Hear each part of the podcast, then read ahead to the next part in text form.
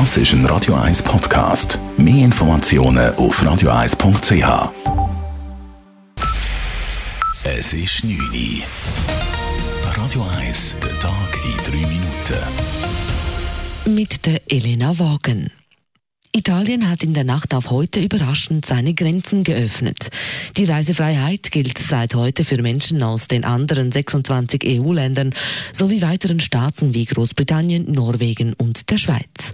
Auch eine Rückreise für Schweizerinnen und Schweizer sei zwar problemlos möglich, sagt Reto Kormann vom Staatssekretariat für Migration SEM. Aber wir raten eigentlich nach wie vor, wenn das nicht dringende Reisen sind, raten wir davon ab, nach Italien zu gehen, weil nach wie vor gilt auch die Vorgabe vom BAG, äh, auf alle Reisen, die nicht unbedingt notwendig sind, sei das in die Schweiz oder eben auch ins Ausland zu verzichten. Heute Morgen habe der Grenzverkehr bereits leicht zugenommen, so Kormann weiter.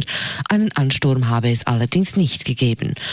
Auch Österreich hat heute beschlossen, die Grenzen früher als abgesprochen zu öffnen.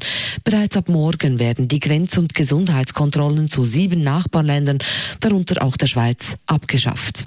Die Schweiz ihrerseits bleibt jedoch bei dem ursprünglich abgesprochenen Plan. Die Schweizer Grenzen zu Deutschland, Österreich und Frankreich bleiben bis am 15. Juni geschlossen.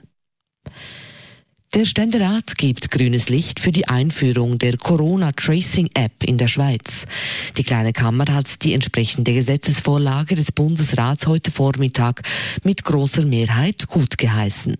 Die App kommuniziert über Bluetooth mit anderen Geräten in der Nähe und warnt den Besitzer des Geräts, wenn sich dieser in der Nähe einer Corona-erkrankten Person aufgehalten hat.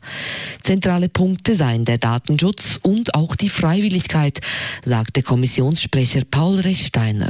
Kein Arbeitgeber darf von seinen Angestellten verlangen, dass sie die App installieren. Niemand darf von einer Veranstaltung, zum Beispiel einem Fußballspiel, ausgeschlossen werden, weil er oder sie keine App installiert hat. Diese Punkte seien im neuen Gesetz nun aber klar festgeschrieben, so Rechsteiner. Nach der klaren Zustimmung geht die Vorlage nun in den Nationalrat. Noch vor Ende Juni soll die App dann schweizweit zur Verfügung stehen. Der US-Verteidigungsminister stellt sich gegen Trump.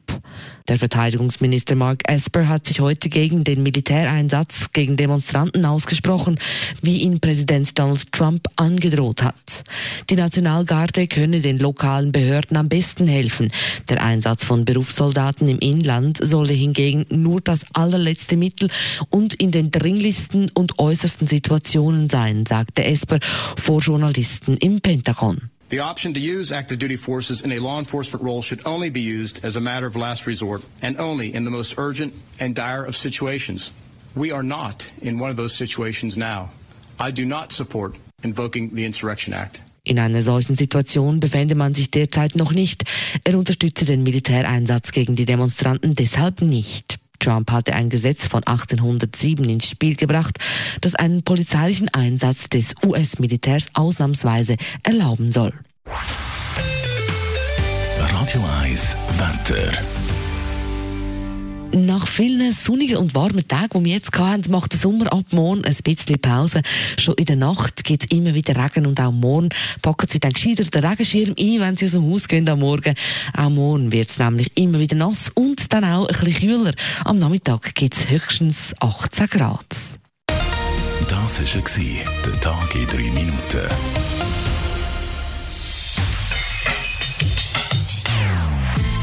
Non-Stop Music auf Radio 1. Die besten Songs von allen Zeiten. Non-Stop. Radio 1.